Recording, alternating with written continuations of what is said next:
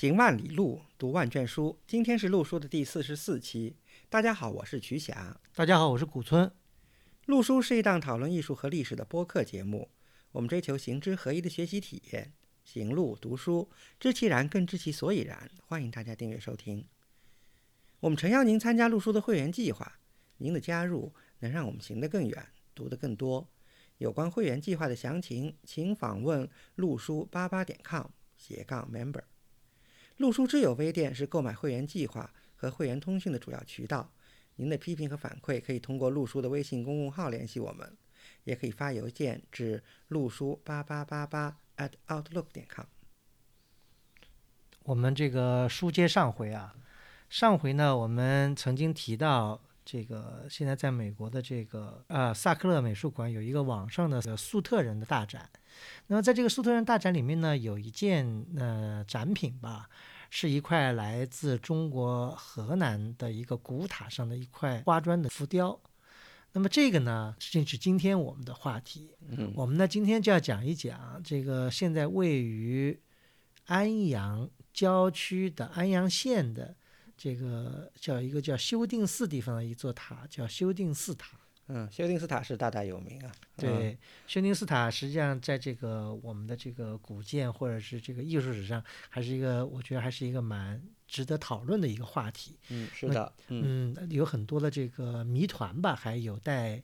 大家来解开。嗯，那么关于修定斯塔的前世今生呢，我们就慢慢的来讨论啊。先说一说修定寺。嗯。呃，修定寺呢，其实是个挺古老的寺院。现在呢，一般认为就是也是从这个碑刻里来的资料吧。修定寺呢，它是始建于北魏，呃，在北魏大概太和就孝文帝的时候。之前呢，说是当地有一个人就是在在附近的山里打猎了，然后怎么样啊？这个具体就不多说了。先是盖了一个很简单的草庵。后来说是到了孝文帝迁都的时候，在这儿，呃，大军经过这个呃修定寺附近的这个山里的时候呢，发生了一些灵异事件。后来呢，孝文帝呢就看着周围的山势呢很像一座城，这个山崖如城啊，所以就赐了个名叫天成天成寺。所以今天好像现在附近的山还叫天成山，所以就有这么一个来历。那么这个。这个天成寺以后有了大的发展呢，其实倒还不是北魏的时候，是北齐的时候。大家知道北齐，北齐的皇室姓高嘛，对吧？这个他们都是比较崇佛的，嗯，尤其是在这个其实还在东魏末年，就是北齐这个高家还没篡位的时候呢，有个高澄啊，他呢特别是尊崇一位这个当时的一个上师，一个大德叫法上。就是法上这个师傅，把法上专门迎请到邺城，但是这法上呢不爱城里的热闹，后来就到了这个修定寺，当当时叫天成寺吧修行。后来因为法上的到来呢，这个寺院呢就有了很大的发展。我们今天还能看到的这个唐代的碑刻还记载了这么样一个故事，什么故事呢？就是呃，大家知道。北齐的第一位皇帝其实就是文宣嘛，对吧？就是高阳，高阳呢也是这位法上大大师的这个粉丝。里面记载了一个非常有意思的事情，就是说高阳呢有一次呢寻衅到了这个天成山，然后呢他就自己啊就是叫布发于地，就把自己的头发呢披散在这个地上，请法上大师呢。这个踩在上头，这个走过，这个大家熟悉佛教故事就很明白。其实这个就是在模仿一个 cosplay 一个古燃灯佛受祭的这么一个故事，就是意思是说什么呢？就是我这个布发于地的这个文宣高阳呢，他是以后要成佛的这个未来的佛，而这位走在这个头发这个发上的这个法上大师呢是现在的佛，所以呢，这其实从一个侧面说明这个。这个高阳是非常非常信佛的，所以我看到这段史实的时候，我也在想啊，这个当然这是正史里不记载的，是在这个古寺的碑刻里有记载，就说明这个高高齐皇室是那么的崇佛啊，所以有的时候要打个问号，就是在正史里记载那些高齐皇室那些荒淫的事情是不是有，是不是以后妖魔化有这么一种可能？嗯哼，因为讲到这个高齐皇室跟这个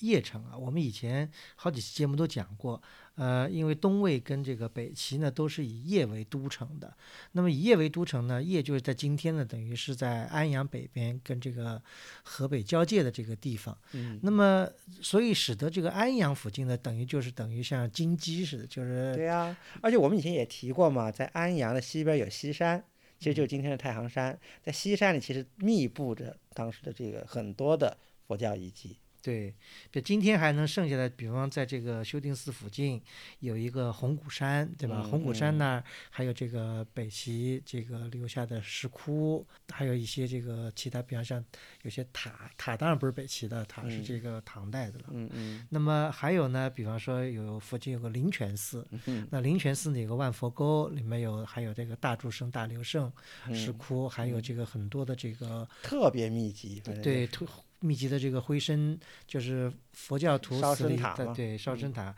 这个都是浮雕性质的这个塔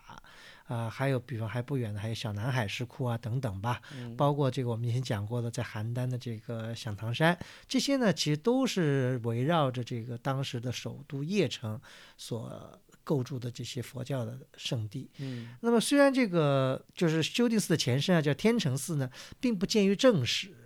但是它的规模呢，从碑刻的记载啊，从我们现在存留的这个呃资料来看呢，其实规模还是相当恢宏的。对的，因为毕竟和皇室惹上关系嘛，又是这个法上大师。这个一手拓展起来的，而且当时那个呃文轩还给这个寺又改了名字了，呃，改成叫河水寺，因为前面有这个两水合一嘛，就这么个情况。而且呢，碑刻里也有明确的记载，当然这都是唐唐代开元年间的碑刻说的，应该是比较靠谱的，说是呃寺里的这个塔呀，就是法上大师当时的时候建的。所以我们至少从这一点很明确，不管我们现在看到的修定寺塔是什么年代的，至少这个修定寺它是呃起源自北魏，然后在北齐有了很大的扩展，然后在至少在北北齐的时候就已经有了一个大塔。嗯，那么当然北齐后来是被北周灭掉的。北周呢出了一个皇帝叫做这个周武帝，周武帝呢是我们历史上灭法的三武一中之一啊。嗯所以他掀起了等于第二次法难。呃，那个时候呢，呃，邺城附近的这个佛寺啊，因为它一方面它是被征服的国家，那个邺城就在那个时候被彻底的平毁了。对的，嗯，对？吧？后来呢，那个附近的寺院呢，也在法难中呢受到了破坏，当然也波及到了这个河水寺。对啊，对啊，这是肯定肯定很难幸免的。但是不幸中还有这个大幸，就是说，据说啊，这也是碑刻中记载的，就是当时拆庙呢，这个塔没有被全部拆掉，只是把下面那个蓝盾和上面那个塔刹部分给拆掉了，所以主塔的主体呢，北西塔那个主体啊、还是保存着的。嗯，所以后来也就呃根据这个情况就能够恢复了嘛，在这个隋代的时候。对，因为呃，隋代替了北周以后呢，隋文帝。呃，是一个非常崇佛的一个皇帝，嗯那么呢，所以在他的这个治下呢，佛教呢又完全的这个恢复跟甚至更兴旺了起来。在这个时候呢，这个河水寺也就改名成今天的修定寺。对，就这个名字其实就基本上就沿用至今了。对，嗯，以后的这个历史呢，其实也是比较，嗯，还是比较清楚的。嗯，怎么说呢？就是有唐代开元年间的这个碑刻，以后还有一些宋代的这个碑刻。大概的情况呢，就是这个寺呢，其实到了宋代以后呢，就慢慢的就不复旧观了。呃，至少在宋代末年，在熙宁年间，就有人留刘碑说那个时候的寺就已经非常残破了，隋代的这个建筑呀，唐代的这个碑刻都已经很残了，隋代建筑都已经看不到了，已经是这个已经是这叫这个呃僧少啊山空的这么个感觉了。但这种情况呢，到了明明代可能还维持一定的规模，以后到了清代，也就是更加的这个萧条了。嗯。嗯。基本上就是说，按照当地的记载呢，这个寺院呢，在清末的时候呢，还有一个，几间间房子，对对对，但是到了明初呢，基本基本上就都坍塌完了。就是民国初年。对。嗯那么作为一个佛寺来讲呢，这个修定寺呢，到了民国初年呢，可能就归为这个废墟了，嗯对，嗯。就结束了它这个一千，大概如果从北魏算起的话，得有一千五百多年的这样的一个历史，但是呢，它的遗存呢，呃，留到至今，尤其这个修定寺的这个塔，这个塔呢本身呢，它是一个单层的一个。等于是一个砖塔，对，正方形的平面，那么单层，当然顶部什么样，咱们下面再讨论啊。它是这样一个单单檐的这样一个塔，对，至少从现在的情况看，当然是根据复原以后的情况，它虽然是个单层塔，但是它通高到前到上面，就是说从那个不连塔基啊，就只连那个就是只是塔的那个第一层到上面有十六米呢，嗯，是还是相当大的，对。那么这个塔呢，呃，因为这个寺湮灭了以后呢，呃，这个塔也就默默无闻了。哎，但是古董商知道，不知道为什么。这里面呢，就引出了就是为什么，就是说在国外的博物馆里会有藏有这修定寺塔上的这个砖雕，对吧？包括这个这次在这个萨克勒美术馆的这个苏特人的大展也有。他选的是那个。一个旧金山的那个，应该是一个就是说湖人跳舞的一个场面，胡旋舞吧。嗯那么这些呢，都是在上个世纪二三十年代那时候流失海外的。嗯。想必呢，那时候已经有人知道，在这个等于当时这个地区等于也是一个荒原的地区了。但安阳呢，大家知道，那个时候虽然安阳这个。这个地方，嗯，在现代来说是一个好像看起来欠发达的一个地方，但是呢，从这个文物角度来讲呢，一直是层出不穷的。远的不说，比方说这个 殷墟，对吧？也在安阳，对对吧？还有呢，就是我们上期节目曾经提到的这个粟特人的一个非常有名的一个官床，也也据说是出自安阳地区。对啊。那么包括这些我们今天讲的这个修定寺塔，那么修定寺塔呢，它虽然在不为这个国人所知，但也不完全是这样，因为在上个世纪的四十年代，嗯，呃，国人呢也有人出了呃编辑了一本书，那本书的名字呢叫《和硕古迹图石》，对，这个里面呢就记载了修定寺，还甚至附有当时的照片，对的，这个呢应该说是修定寺留给我们最早的这个资料，嗯，呃，那么。这个修定寺呢，虽然就是在那个时候呢为古董商所知，但是呢，呃，为中国的学界呢的确关注的比较少，大家都不太知道，淹没了。而且呢，还有一个原因呢，就是因为古董商不是去这个偷到这个，对，就当地的这个乡民呢，为了保护呢，就把整个这个塔呢拿这个拿这个白灰呢，就都给它糊起来了，所以远看呢就等于是一个很呃很奇怪的一个东西，一个白白的一个一个没有什么。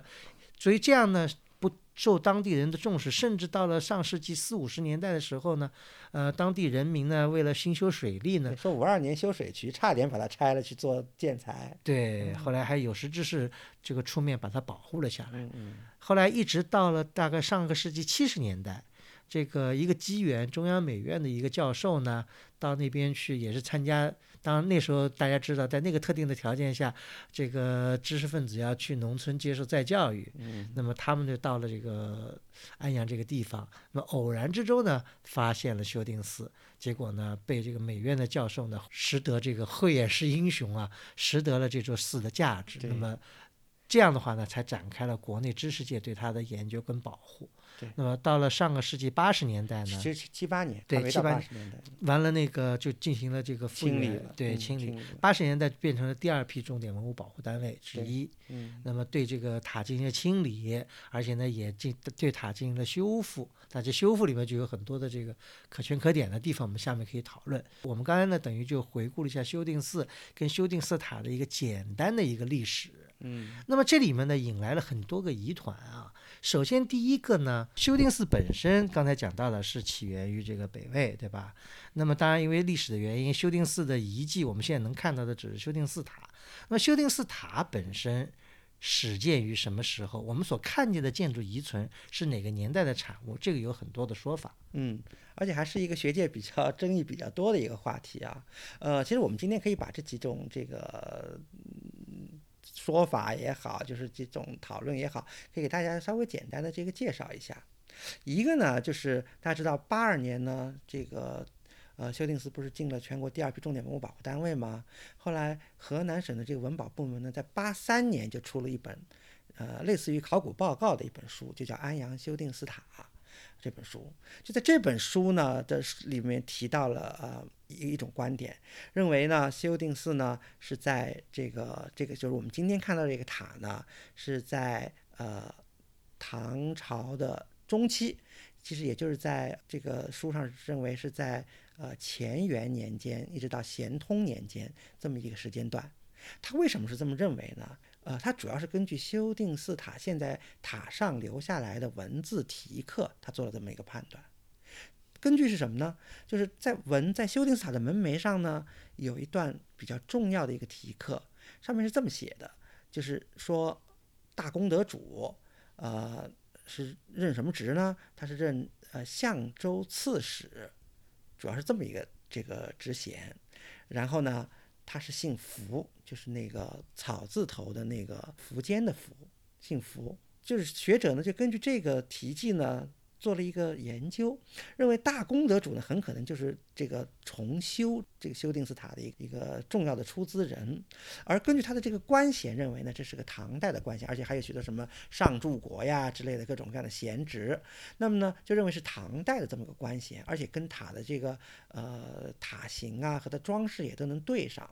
但是呢唐代。叫相州呢，因为相州是指安阳，对不对？那唐代有一阶段是不叫相州的，所以就要把那一阶段排除。在哪一阶段呢？就是在就是在唐玄宗的天宝初年呢，相州改成叫邺郡，就是邺城的邺，呃，郡就是郡县的郡，改邺郡了。后来到了大家知道这个安史之乱以后，唐玄宗不是就被唐肃宗取代了吗？唐肃宗的乾元的二年又把。叶俊又改回为相州，所以你要作为相州刺史来捐资重修这个塔，只有两种可能：一种呢是在这个天宝初年以前，一种可能；另外一种可能呢就是在乾元以后。那么，综合这个塔的考虑，这个形制的考虑呢，更接近于中唐，而不是早。所以呢，就认为它的塔的建的上限呢是乾元二年以后，但是塔还有一个下限，为什么呢？在塔的这个塔身上还有其他的题题记，其中最早的带年号的题记是咸通十一年，就是八百多年。那咸通十一年，所以河南的这个学他们这个当地学者他们研究以后就认为，这个塔的建造年代就是上限就是乾元的二年，下限呢就是咸通十一年，就是得出这么一个观点。嗯，这是第一个观点。嗯，那么第二种观点呢，是这个北京北京建工大学这个建筑史教授这个曹训先生，他呢，呃，也提出一个观点，他认为这个塔呢，应该是隋代这个重修重建的，而不是这个呃中唐以后的这个这个建设。当然，他写了三篇文章在论证这个事情，当然这也是一说了，这是第二种观点。那第三种观点呢？呃，也是呃河南一些古建筑专家他们提出来的。他们认为这个塔呢是在呃建中二年、三年的时候呢重建的。他们的理由是什么？他们其实也是根据塔名上的那个大功德主的那个塔名，就他们考证出来呢，这个大功德主姓福的这个大功德主呢是呃建中年间一位比较重要的一位人物，叫福陵。当然，这个“福”呢有点不一样，因为在塔上的这个“福”呢是草字头下面一个“复”，是这个“福”。但是在历史上，《新唐书》《旧唐书》记载的这位福陵呢，他是一个竹字头下面一个“福”，所以略有不同。但他们认为是一个人，所以根据他的这个生平啊、年代啊、呃和这个安阳地区的关系啊，认为这个塔建于建中二年、三年之间。这也是一种观点。但建中呢，基本上跟这个乾元以后呢是大的时期差不多。因为这里面还有一个啊，这个在这个修缮修订寺塔的时候呢，当地的文物部门呢拿了它里面的建筑材料呢去做了那个热释光的这个测定，嗯，对吧？热释光测定出来的结果呢，大概就是在一千三百年左右正负十，正负百分之十。那么就是这个范围呢，正好呢是上至这个。隋代夏夏至这晚唐，晚唐，所以这个大概这个正负三百年，就整你想一千三百年正负百分之十，就是大概是三百年左右的这样一个误差范围。嗯嗯，所以呢，这刚才几位学者讲的这个呢，正好都落在这个范围里头了。对对是这样的一个、一个情况。当然了，还有一种比较这个呃公正持允的说法，就是也永远不会错的一个说法，就是这个傅先生他编的那个新的这个中国建筑史的那个北朝卷，对吧？北朝隋唐卷，然后那里头呢，它里头讲了这个修定寺塔是。北齐始建，然后隋唐重修，但就是写讲的比较这个模糊，没有讲具体的是大大大概是哪个时段，所以是这样一种观点。对嗯，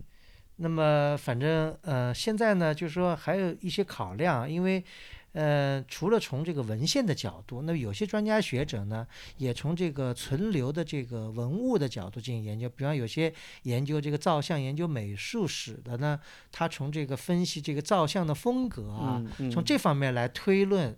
这个塔到底是什么年代建的比较靠谱。比方说李玉群先生就写过文章，对吧？对对嗯，呃，认为这个塔不会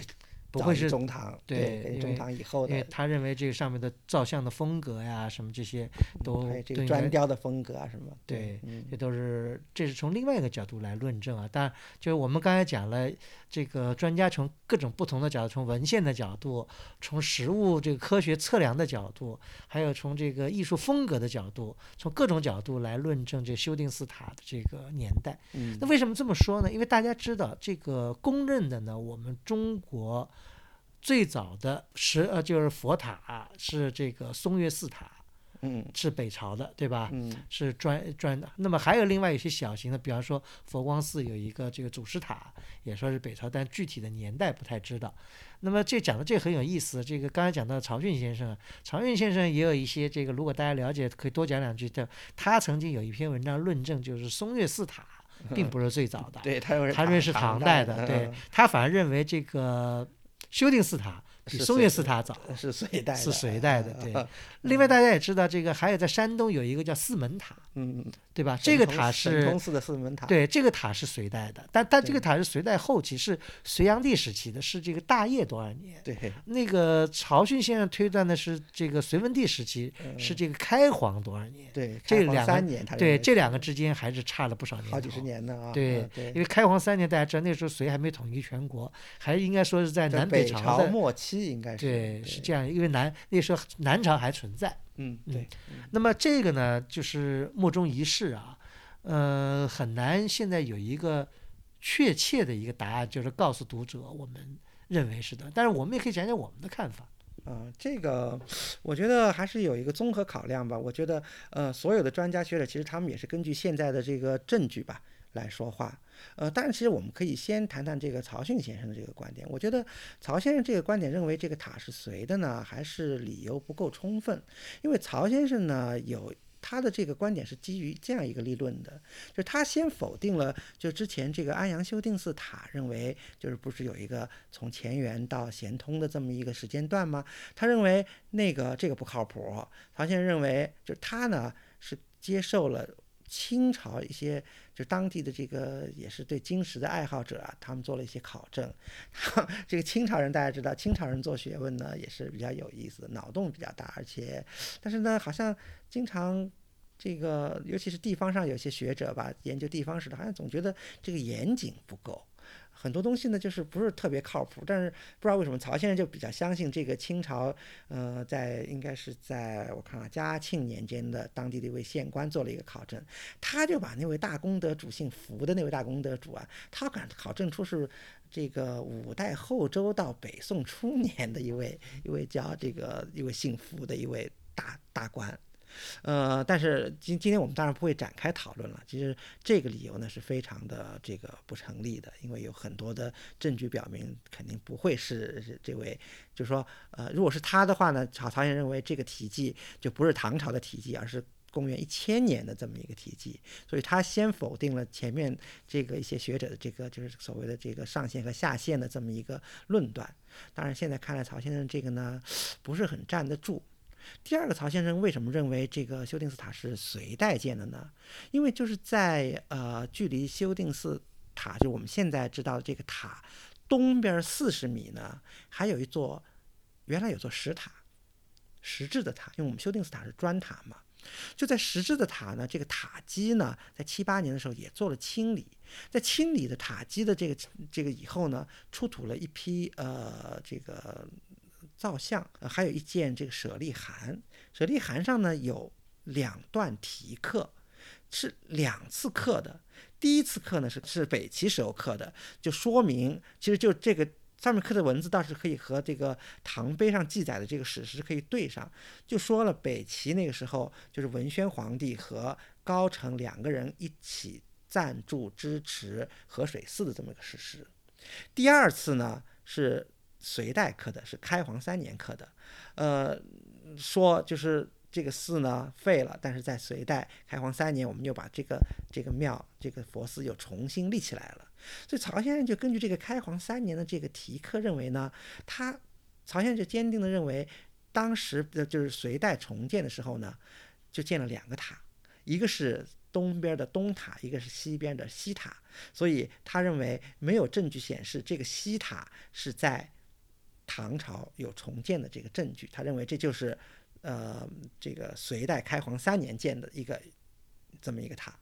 因为为什么大家？学界一致公认北齐的那个塔已经毁掉了呢，就是因为在清理这个修订寺的这个寺佛寺遗址的时候，除了在那个原所谓的那个东塔的这个基础上出土了石造像，就是在另外的这个修订寺塔周围呢，又出土了一批呃雕花砖，北朝风格、北齐风格的雕花砖，而这个雕花砖的这个尺寸呢，要比现在我们看到的修订寺塔的那个的那个花砖尺寸要略小。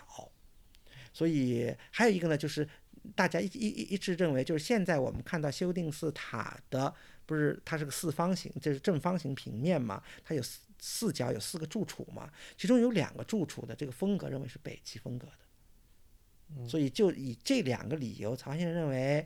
我们今天看到修订字塔不是中唐的一个作品，他认为是，这是他根据这个文献书爬书，他得到的结论认为是开皇三年建的。这是曹先生的观点了，但是，呃，我我个人认为，综合文献考虑和综合实物考虑，曹先生这个观点呢，嗯，还是不是特别充分。嗯嗯嗯，因为这个很重要的就是说，曹先生也在自己文章提出过这个问题，就是说建筑考古学的问题。嗯，但建筑考古学我觉得是两方面的，一方面要从文献上梳理，另外一方面也要进行实物的求证。那么。八十年代对这个现在修订寺塔的塔基呢做过一些清理工作，就刚才瞿霞讲的，就是说发掘出一些北朝风格的一些建筑构件，对吧？嗯这些构件的明显的呢是尺寸跟现在的这个修订寺塔尺寸是对不上的，嗯，就不可能说从现在修订塔掉下来的。那么这样就认为呢，就可能北齐时期所建的修定寺的那个塔呢可能毁掉了。那么后来又在新建的，所以呢，这个建筑材料是有这样的一个不对。那么有两个住处的问题呢，可能是有旧物利用啊，或者怎么样的一个情况在里面。嗯。嗯。那么还有综合，我觉得是这样，因为从隋到后来乾元，因为这大家知道，唐肃宗时候其实是中国正处在一个这个唐朝转折点嘛，安史之乱。这个上一期我们也讲过，安史之乱这个是很多人认为是中国古代史上的一个很重要的一个。转折点，对吧？那么那个时期，呃，华北地区是有一个大乱的过程。嗯，那这个过程中间呢，嗯，这个建筑能不能幸存下来，这也是一个很大的一个问题。因为这个安阳地区正好是安史之乱，就是打仗打的，就是双方这个争夺是比较激烈的这么一个地区，对，战火是比较厉害的。对这个呢，所以也是就从另一个也是考虑的一点，我觉得对。所以呢，我个人呢，我是比较倾向于相信呃建中二年、三年这么一个观点。而且很有意思的是什么呢？是这个素素白素先生啊，他看到了这个河南一些学者提出建中二年、三年，这个大功德主是这个福。福陵，对吧？后来苏先生还专门做了文献上的梳理考证，认为啊，这个这个写的很详细啊，这个把这个福陵的整个生平全给他扒出来，认为这这个福陵和这个大功德主福，对不对？就是素白先生觉得还是符合的，嗯，就苏白先生认为是支持这个建中，就是那如果就是说这位福临就是那位大功德主福的话呢，那就是建中二年、三年这个说法呢还是成立的。而建中二年、三年正好又落在了安阳修定寺塔那本书里提出来的那个时间上限和下限之间，所以这两个观点其实是不矛盾的。嗯啊，建中年间大家也知道，如果熟悉中国古建筑的这个，大家知道中国最早的木构建筑南禅寺的这个年代，就是也是在建中年间。对，对，是的，因为这里面还有一个一个坎儿，就是什么呢？建中以后不久呢，中国的佛教也受到了这个第三次的这个法难，嗯就是唐武宗灭法。嗯对吧？呃，因为大家知道，那个五台山的佛光寺就是在唐武宗灭法以后才重建的。嗯，这里面等于又有很多建筑呢，没有逃过这个当时的这个第三个这个法难。嗯，但是呢，这个呢，因为根据宋代初年的一块碑刻啊，就是它上面记载了这个修定寺塔确实是逃过了唐武宗灭法的这个法难，说是像佛像给倒了，这个可能给摧毁了，但是这个塔没问题啊，这是宋碑上写的。呃，这里面呢也讲讲我们的一些认识啊，因为大家知道这里面呢实际上跟这个安史之乱以后中国的政治经济形势有很大的关系，因为大家知道安史之乱以后，中国尤其在北方的中国出现了一个藩镇割据的一个局面。嗯。这里面最重要的有一个叫河北三镇，河北三镇其实就是幽州，也叫这个范阳，还有一个呢就是这魏博，还有一个呢就是这承德。这三镇呢，它是等于其实是安安禄山跟史思明的这个老巢，老巢，也是他的这个、他的这些后来这些部将呢一直在那里割据。嗯那么这些地区呢，有点是独立于中央政权的。嗯那么这些地区，它跟中央的这个关系呢就不那么同步。比方说武宗灭法的时候，这三镇就没有受到太大的波及。有波及，但是没有那么厉害。对，对那么这个象州所在地呢，就是在这个三镇之一的魏博镇的这个辖区范围之内。嗯嗯，这是一个我们要考虑的一个一个情况。嗯还有一个什么情况呢？大家就说最近也在讲这个苏特人的问题。因为为什么这个我们讲到修订寺塔，修订寺塔之所以吸引人的一个地方呢？我们可以讲一讲为什么它那么特别。它特别之处在于什么呢？如果大家去看过，一个呢，它这个形制呢，倒是在唐塔里面，嗯，建的不是说没有，它。乍一看，就起码下半段跟那个四门塔也很像，方形的，对吧？对，啊像类向南似的这开阙种这种单层的这种塔还是挺多的，对，其实没它那么大。对，啊但是它的特点在于什么？在于它的这个塔身的这个装饰，它塔身呢是这种菱形格式的这种装饰，那么采取了很多的风格呢是有非常胡风的，嗯这是比较赢得大家的这个关注跟讨论的一个要点。那么很多呢，就是大家想到的就有这个粟特人的影响，这也是为什么这次粟特大展会把这个一块这个砖雕会放在这个大展里面去，也是大家认为这个跟粟特人或者跟当时的胡人是有很大的一个关联。嗯。那么大家知道安史之乱的主体也是这个粟特人为主，对吧？所以这其实里头还有我补充一点啊，就是如果就像我们刚才讨论的说，这个塔如果是建于就重重修或者重建于建中二年三年，那这样有人又会提出一个挑战。那因为安史之乱以后有一个很大的问题，就是对于以前的这个胡化的一个所谓的拨乱反正，就是对中原这个人是对粟特人的一个态度。很多对吧？就粟特人，其实在很多时候就是开始在安史之乱以后，在中原的大部分地区开始或者被消灭，或者就融合到了这个这个汉族大家庭里头。那么还会，那么如果是修定斯塔是建于安史之乱以后，还怎么会建的那么粟特风格，这么中亚风格呢？这是有人提出的一个挑战，嗯，对吧？那这个呢，这个也有学者啊，包括这个北大的荣新江先生也做了很多的研究，论证呢，就说，在这个安史之乱以后，就是因为河北三镇的这个割据，使得呢大量的在华的粟特人呢向这三镇移居，使得呢在大范围内，粟特人呢是想掩盖自己的身份，比方说，比方说武威的安姓。呃，是很有名的这个粟特家族。那么他们呢，就通过安史之乱以后呢，呃，尽量的向这个唐皇帝靠拢，祈求呢皇帝赐姓李，以改了改姓李，对以掩盖他们的这个粟特的这个家族渊源。这个荣新江先生做了很多的研究，那么这方面咱们可以具体可以看荣新江先生的文章。但是呢，他提出一个就是有个现象呢，就是很多粟特人呢，因为怕被迫害，那么呢迁居到了这个河北三镇。因为这三镇相对来说比较独立嘛，那么这样的使得不排除使得这个区域呢还是流行这种粟特的风格，呃，所以这方面呢，因为河北三镇，呃，比方魏博镇当时的有的这个军阀，呃，很明确的记载姓史，是这个粟特人的后裔啊什么嗯嗯嗯，所以这一点呢，也来解释一个问题，就是为什么安史之乱以后还会有这个粟特风格的建筑出现？这个就是跟它的特定的地理跟历史的环境跟特点有嗯可能关。人口构构成也有关系，嗯所以也不能排除那个时候，这个当时修定寺经过战乱重现以后，重建的时候，可能当地的以苏以苏特人为主的家族可能出钱，或者或者通过这样的这种方式。表现出他们的这种文化的这个特点，嗯那么非常有意思，就是这个呢，的确是修订寺塔的这个引人入胜，或者值得大家一而再再而三进行探讨跟研究的一个原因。嗯，就是修订寺塔，它有很强烈的这个非华夏传统风格在建筑上体现。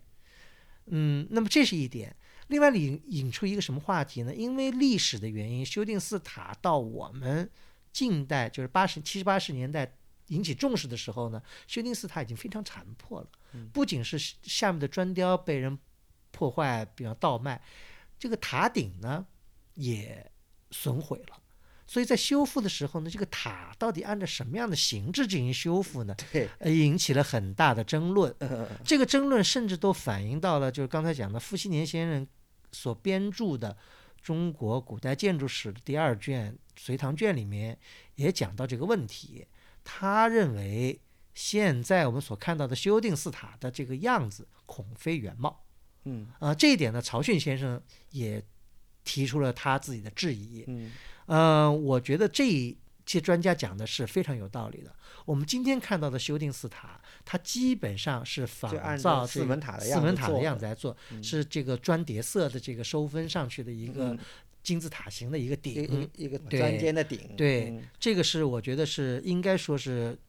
当时修复的时候是没有经过充分的论证跟考虑。为什么这么说呢？因为我们刚才提到，就离修定寺塔不远的这个灵泉寺，嗯有很多的这个灰身塔，当然它是浮雕形制的，但也有两一个就是那个呃呃倒平石塔，倒平石塔，但但也有人认为倒平石塔可能是有伪作的这个嫌疑啊。这个我们先不谈这个问题，但即便即便不是北齐，即便是唐朝的，也不能对吧？那嗯就更能证明了这个当时是有这样的这种形制的这种塔的这种出现。对，其实不一样的是什么地方呢？就是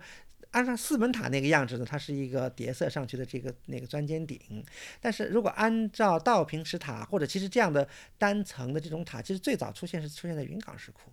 云冈石窟有大量的这种。浮雕的这种单层的，然后出山花蕉叶，上面有起伏波，然后最正中起塔刹的这种这种塔的这个形式，对吧？在云冈石窟有，然后在当然在这个灵泉寺万佛沟里呢，就是更多了。其实还是在响堂山、北响堂石窟、南响堂石窟的那个，我们以前不讲了吗？它是很有意思的一个塔庙窟的一个形式，它的这个塔的这个外形也都是。这样单层的起山花蕉叶、起覆波，然后起塔刹这样一个形对，式。因为还有一点呢，就是在这个四十年代出版的这个《和硕古迹图史》里面呢，有一张照片，这个照片呢，依稀的反映出了顶上是有一个浮钵。啊、通过七十年代、八十年代那时候考古发掘呢，他们认认证是有，但他们认为呢，这个覆这个材料呢是明代重修的。对也确实是明代重修对的，但是呢样子也是明代的样子。但是不能认为是明代重修的，它就不是以前的这个样，就不是以前的这个样子。他认为是明代的样子，并不是说是是唐代的样子。这我觉得是欠考虑的。因为明代也确实是改过，因为它那个样子完全就是和这个北齐或者唐时流行的那种覆钵的那个样子是不太一样，它像个宝瓶状的那个样子。对，但它毕竟还是很奇怪覆钵。但是覆钵这一点，我觉得应该是不能够被忽视的。那么嗯现在很遗憾呢，就是在在修复这个修订伞时呢，把这覆钵完全改掉了，因为嗯他们引证了一些什么呢？因为比方在云冈也有，比方在这个炳灵寺，对吧？有这种样子的单层的这个船间的这个石塔的这个样子，因为在炳炳灵寺有一个这个石塔是这样的一个形式，但我觉得此非彼塔，这个还是不对的，因为我们还是要按照它这个周围地区的这个样子，因为灵泉寺的东西很能说明问题，因为离着而且。这个曹信先生从这个呃唐碑这个里头也，他就至少这个早期的那个版本是复播是没有问题的，因为人家把这个塔描述的还是比较详细的，说这个塔的塔顶就像一个宝冠似的。如果你是个钻钻尖的那种样子，那怎么会像宝冠就不像了，对不对？对嗯所以这一点来讲呢，我觉得嗯、挺遗憾的。这个嗯、修订寺塔复建成远看像一个大的四门塔的这个样子啊，我觉得这是嗯、一个比例上呀，还有这个整个外形上，好像都是觉得还是有点呃别扭。对是一个比较大的一个失误。嗯，呃，如果大家有兴趣呢，我觉得去修订寺塔以后呢，不要忘了去灵泉寺，灵泉寺看一下那里面的道平这个石塔，还有呢，就是万佛沟里那些灰身塔的样子，那个应该是勾勒出一个修订寺塔的一个原来的面貌，就是下面是一样的，上面呢不是叠色叠色出来完了以后，在这个在这叠色上去一个。一个船尖顶，而是一个应该四角有三花蕉叶，对吧？完了中间是有一个覆钵，覆钵上面完了再是这个宝珠啊、塔刹这样的一个对的形式，嗯这才是我觉得比较符合这个历史的这个原貌。呃，那么这个呢，我们讨论这个修订寺的这个塔刹的这个就是塔顶的这个修复问题啊。另外还有一个问题也值得大家来探讨一下，就是这是曹迅先生提出的一个观点，就是说他认为当时的修订寺是有东塔跟西塔的双塔形制。嗯双塔这种形制，当然在中国佛寺里面也是属于比较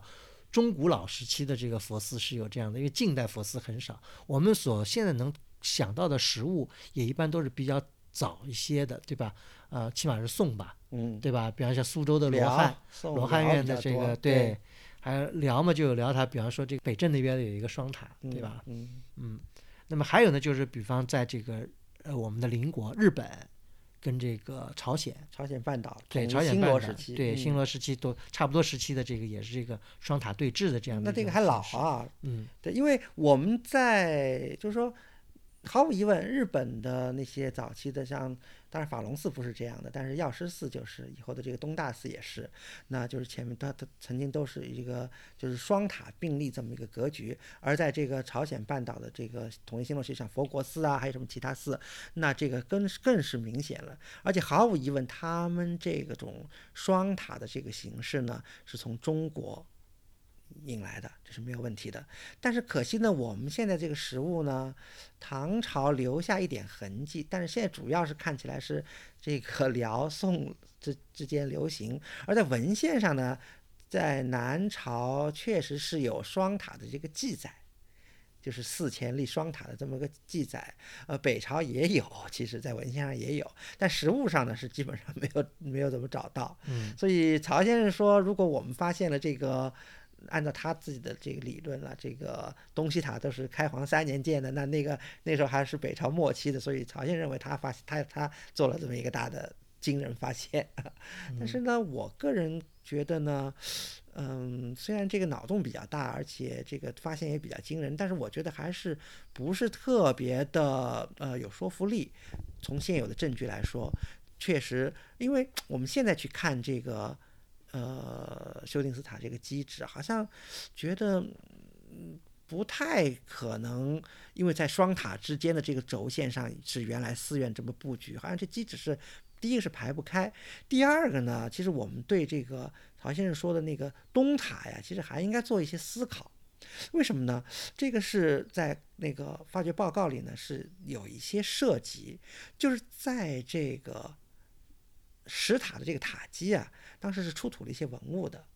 出土什么文物呢？第一个，当时报告上是这么写的，就是在地表的这个当时堆了一一一堆乱石，在乱石里呢，清理出了宋代风格的那个托塔的这个历史。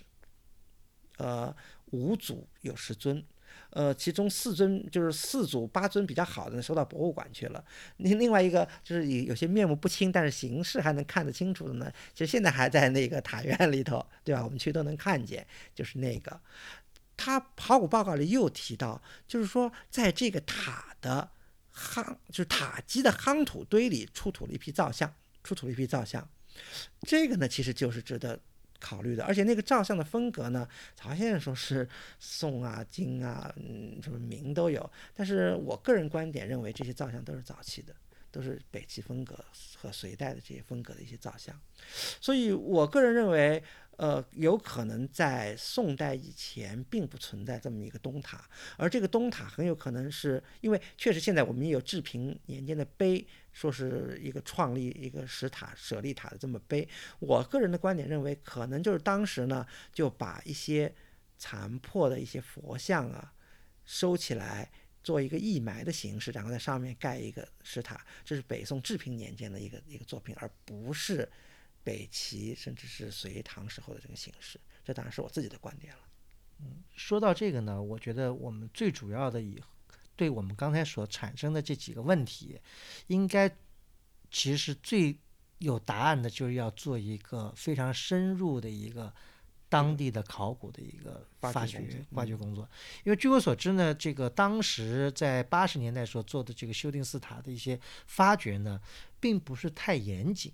就说它的这个地层的揭示啊，年代的分期啊，这方面呢都不是太严谨，就说使得大家对这个石，就是哪个层出什么东西啊，这些东西都都分不太清楚。就是如果你去凭着现在我们所有能看到的考古报告，就是有些，尤其是这个地层上的一个关系啊，不是特别清楚。比如说那个呃东，就是那个石塔发掘那个重要的这个舍利函的这个问题。这个是在哪个位置出的？这个也是莫衷一是。而且这个舍利函，他确实没有提到了，没有提到任何关于塔的这个问题，他只提到了寺院重建。所以，是不是就像曹庆先生觉得的，这个舍利函就是北，就是隋代重建那个塔而埋在那下边的？是不是这个问题？我觉得是大有怀疑的。所以，我不太认可北齐和隋有这个东塔的这个，就在这个地方，我觉得证据不充分。嗯，因为一千五百多年过去了，当地的山川形制都发生了很大的变化。比如当时的时候，说那里还出现虎豹豺狼，对吧？嗯。呃，那现在去看那个地方，植被都非常稀疏，对吧？所以山形呢，也估计地貌都发生了很大变化。那时候说有两条水汇集，现在那地方也看不出有有两条大河的这个痕迹啊。所以这些东西呢，因为自然的侵蚀，地貌都发生了很大变化，所以有必要呢，就是我们只有通过一些考古的发掘、一些梳理，才能够使得当时的形势呢，能够比较客观的、科学的展现在我们面前。比方包括说东塔跟西塔之间的距离是不是够排得下两个塔院？如果是两个塔之间的中轴线上，曹俊先也提出过，这中轴线打一打探铲，看看是不是有建筑，对吧？这也是一个方法。就这些事情呢。我觉得在曹迅先生，呃，他在他自己的文章里都写到，就这在呼吁对，就呼吁对这些东西要做一个研究。因为我觉得呢，这个建筑考古学啊，在中国啊，因为我本人我当初我有一度曾经想学这个东，我觉得是发育的相当的这个还不。完善，因为做这方面工作跟研究的学者还不是很多，呃，这方面的投入跟这个重视呢也不够。其实修订斯塔呢是非常好的，我觉得是一个例子。而且我觉得现在还有还有事情可以做，因为那个地方毕竟现在还是在我因为呃有七八年没去了，但至少上最后一次去的时候还基本上是农村啊，就没有太多的现代建筑的叠加，所以清理还是有。有工作可以做的，我觉得。对，因为这里面涉及到一个什么问题呢？因为曹旭先生也在文章里多次呼吁，就是说要这个建筑考古学的这个重要性。我觉得，嗯，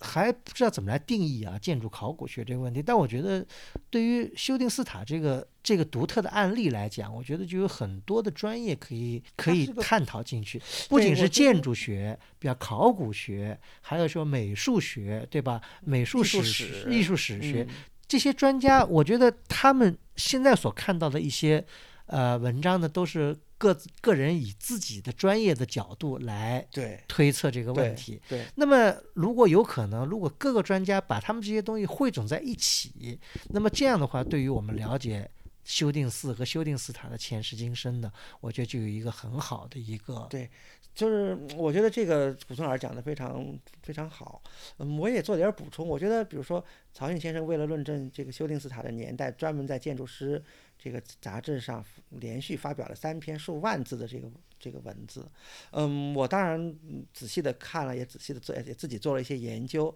我虽然不认同曹迅先生大部分的观点，但是我认为我对曹先生的所谓的努力开展跨学科的建筑考古的这个方法，我是非常非常赞同的。而且我自己的结合自己的亲身经历，而接而且也接触到现在学界的一些一些大师级的老师啊，一些非常重要的这些大的大的学者，我觉得呢，就是现在我们这个。综合学科就是跨学科的这个领域呢，还是开展的不够。比如说，我们前面讲了关于修订斯塔年代的各种来自各方面专家的这个讨论，其实就有一个问题，比如说考古学家就是以考古学家的这个观点，而曹先生他是以自己的这个建筑史家的这个观点，而曹先生观点里很多他我觉得关于这个造像风格呀，关于一些纹样样式的他的一些很多。想法其实都是站不住脚的，但是、嗯、怎么说呢，对吧？所以其实每个专家他都有自己的 expertise，但是就是没有把这个东西给结合起来。嗯。还有一个事情，我觉得呃，让人觉得有点感慨的呢，是这个，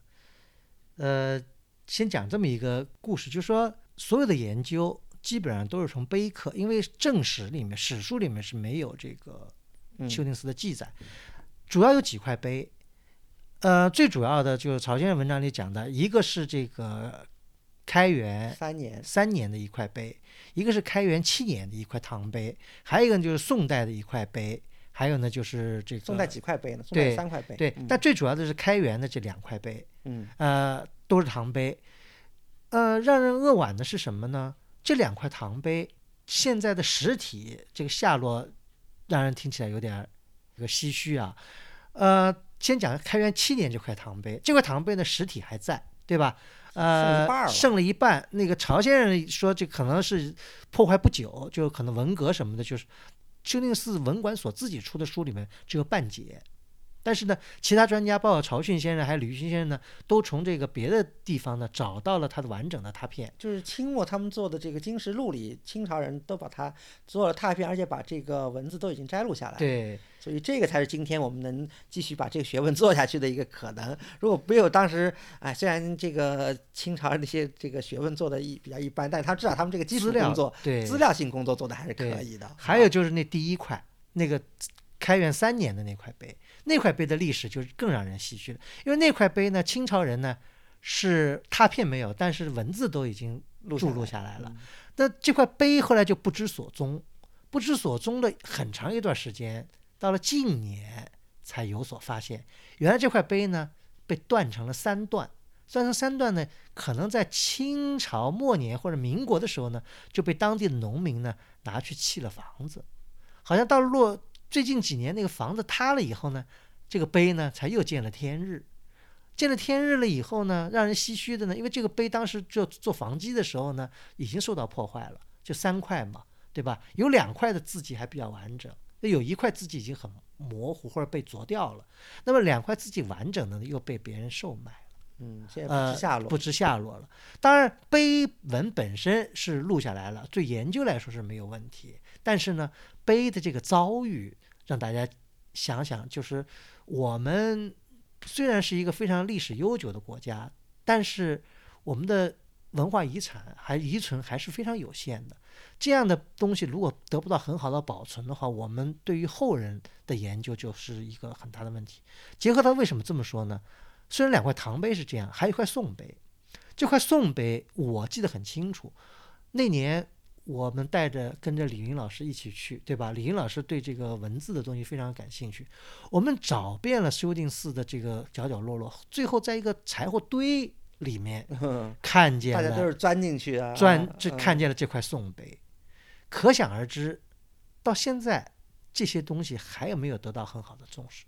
我们有这样一个倾向，就是重物质不重史料，就是说可以把庙再重新恢复，修的气势宏伟或者怎么样，但是呢，对历史的这个尊重或者对历史遗迹的保护，我觉得是非常非常欠缺的。嗯，呃，你能想象到一块宋碑，对于这个修订寺来说那么重要的一块碑，就横卧在这个没有任何保护的一个柴火堆儿里，呃，这个是让人觉得是不太能够接受的一件事情。嗯、所以说，怎么说呢？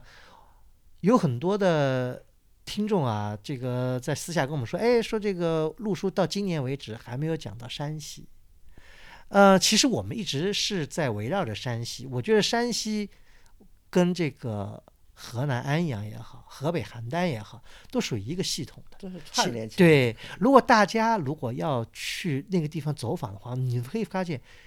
邯郸那边乡村里好多那个庙的样子，跟翻过去的山西那个地方是非常像的。而且还有一个特点，这个我们可以补充一下，就是修修订寺塔的那个砖那个浮雕砖上有很多的山西人的游游人题记，其中有很大一部分是山西，有来高有从高平来的，壶关来的，对吧？对，对，而且 呃，我们因为我们那年有一年我们去第一次走访修订寺的时候，我们就是从山西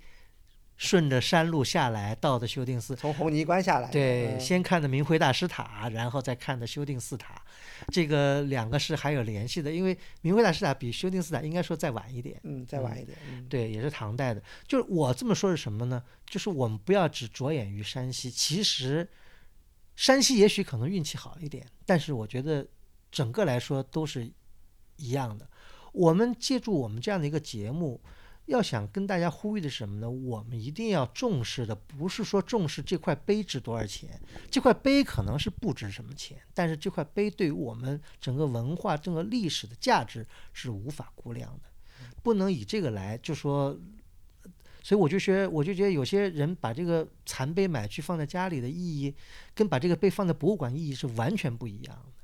嗯，这是我想说的。那么回到修订寺就这样，大家去看修订寺现在的现状，因为我们可能有六七年没去了，不知道现在到底怎么样。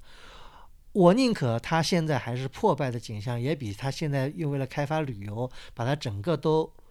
刷一嗯遍弄起来，有可能要更地面都铺起来，这个要啊更嗯要更更好一点。我非常不愿意看到的就是山西的现在的这样的这种情况。嗯、所以我觉得，如果我没有能力去对修定寺进行科学的、完整的、系统的考古的发现，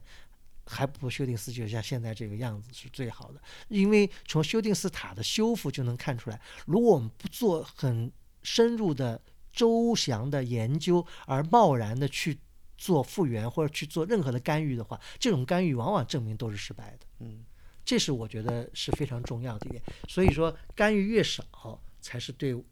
文化遗产最负责任的态度。嗯好，那今天节目就到此结束，呃，感谢大家收听，我们下期再见。